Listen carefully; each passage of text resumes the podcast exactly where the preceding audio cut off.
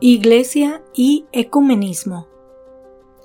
El ecumenismo, la búsqueda de la unidad entre diferentes denominaciones cristianas, es un tema esencial en el contexto religioso contemporáneo.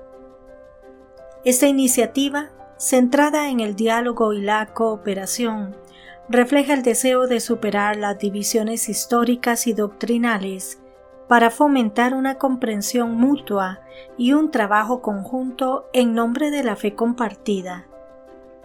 El actual panorama religioso surge de la idea de que, a pesar de las diferencias en prácticas y creencias, todas las denominaciones cristianas comparten creencias fundamentales como la fe en Jesucristo y el Evangelio.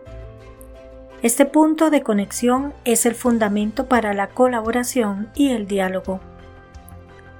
La Iglesia, en su esfuerzo por el ecumenismo, se dedica a tender puentes de diálogo y entendimiento.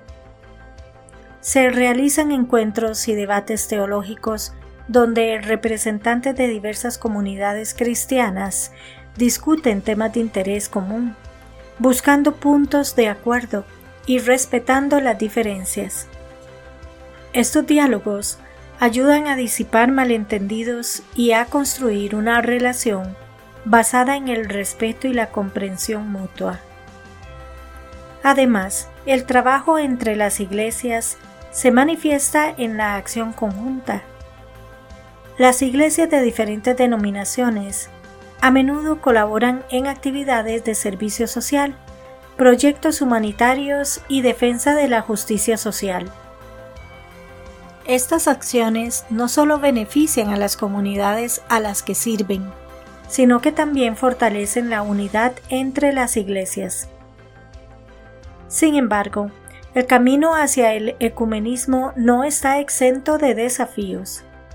Las diferencias teológicas y doctrinales pueden ser significativas, y requieren un manejo cuidadoso y respetuoso.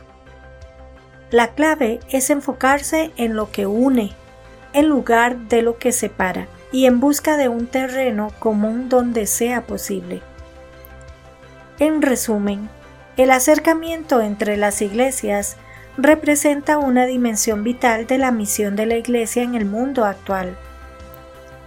A través del diálogo, la cooperación y el respeto mutuo, la Iglesia busca construir puentes entre las diferentes tradiciones cristianas, fortaleciendo así el cuerpo de Cristo en su conjunto.